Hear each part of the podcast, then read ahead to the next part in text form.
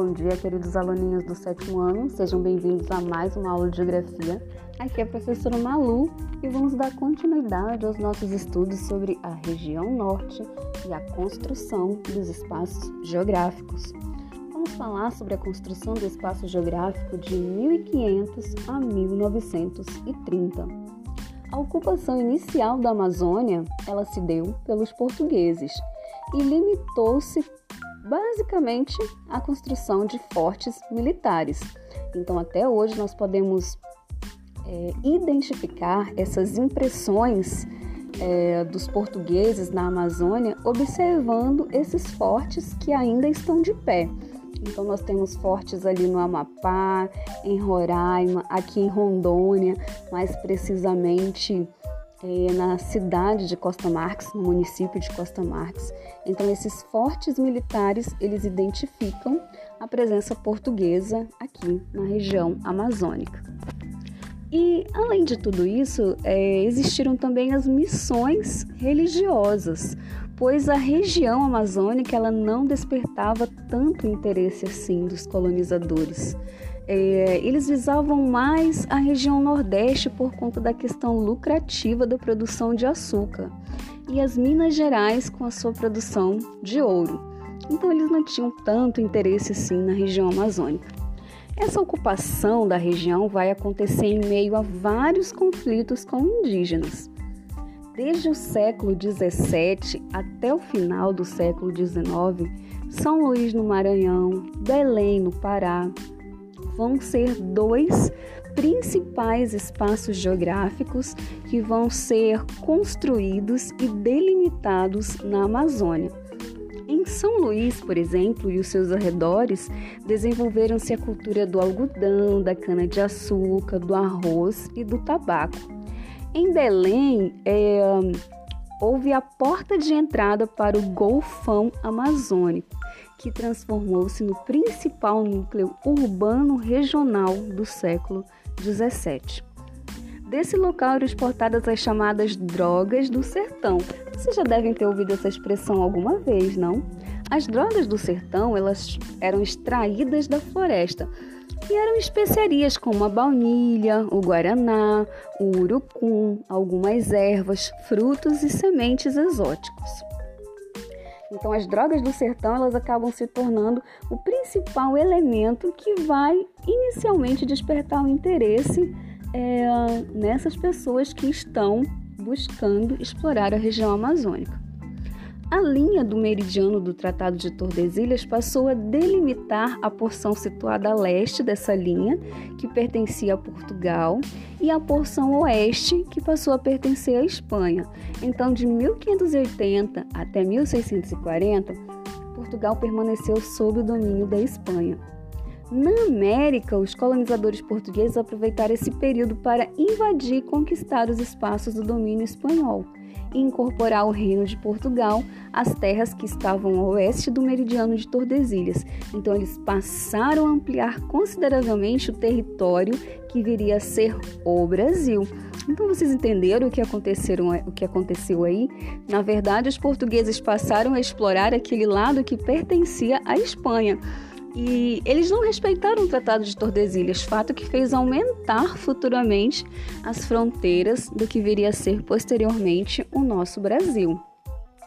Após o fim do domínio espanhol, acordos firmados entre Portugal e Espanha passaram a oficializar a posse das terras por parte de Portugal. Então nós encerramos aqui, pessoal, a nossa primeira, a nossa primeira aula relacionada à construção dos espaços geográficos. Então agora nós vamos falar um pouquinho sobre o extrativismo do látex na região amazônica, que passou a ser uma atividade de grande interesse né, para outros países que passaram a ver é, na extração do látex um importante elemento para alimentar a indústria e a economia.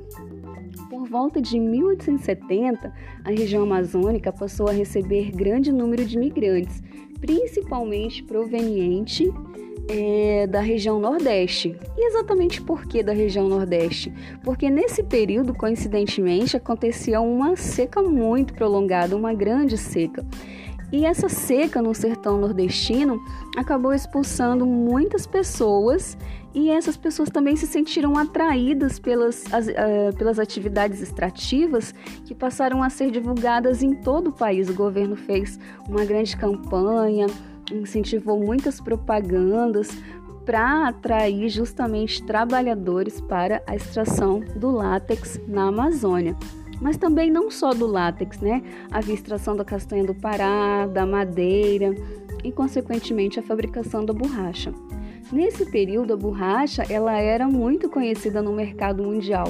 No entanto, foi a partir de 1888, após a invenção do pneu e com a grande popularização do automóvel, né, que passou a ser adquirido por várias pessoas, a borracha transformou-se num produto de grande valor e alimentou a economia de diversos países. Em 1910, a metade da borracha consumida no mundo saía da Amazônia. Então vejam só, pessoal, o peso que era a produção extrativa em 1910. A metade da borracha consumida no mundo inteiro saía da Amazônia. Então, a procura por seringueiras nativas, que eram as árvores que davam essa substância para se produzir a borracha, levou muitas pessoas do final do século XIX a se embrenharem na mata e atingir a região que também hoje constitui o território do Acre. Só que na época, eh, essa região ela pertencia à Bolívia. E o extrativismo do látex e da castanha do Pará, que ocorreu por volta do fim do século XIX e início do século XX, foi um motor do processo de produção e organização do espaço regional. Então, é, o extrativismo do látex e da castanha do Pará acabou incentivando a atração de imigrantes brasileiros, é, imigrantes estrangeiros, como os espanhóis, portugueses, franceses, a construção de grandes portos em Belém e Manaus, a incorporação do Acre ao território brasileiro e a fundação da cidade de Chapuri, Brasileia, a expansão da rede urbana e a modernização dos espaços urbanos em Manaus e Belém, a instalação de pequenas indústrias de bens de consumo, sobretudo em Belém e Manaus, e também a atração de capitais estrangeiros por meio da instalação de bancos, empresas de comércio, grandes companhias de navegações inglesas, francesas e estadunidenses.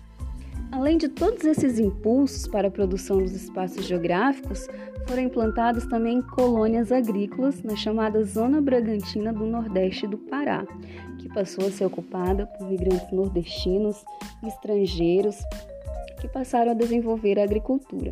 Então, essas colônias elas foram criadas por iniciativas públicas e privadas e passaram a ser vendidas através de loteamentos a longo prazo, né? E a estabelecendo nesse lugar o desenvolvimento das atividades agrícolas e da criação de Manaus. Inclusive, nesse período aí é que surge a construção do Teatro Amazonas. O Teatro Amazonas é um símbolo da cidade de Manaus. Ele foi inaugurado em 1896. Ele é um símbolo da prosperidade, das riquezas que foram alcançadas durante o período de exploração da borracha na Amazônia. Então, se você um dia tiver oportunidade, ou se você já conhece o Teatro Amazonas, você sabe que é uma, uma construção arquitetônica muito bonita, muito interessante e ela representa o auge desse período que nós acabamos de estudar. Bom, pessoal, por hoje é só. Na próxima, nós vamos continuar estudando mais um pouquinho sobre a região amazônica, sobre a região norte, sobre esse lugar fantástico do qual nós fazemos parte. Então, até a próxima, um grande abraço e estudem!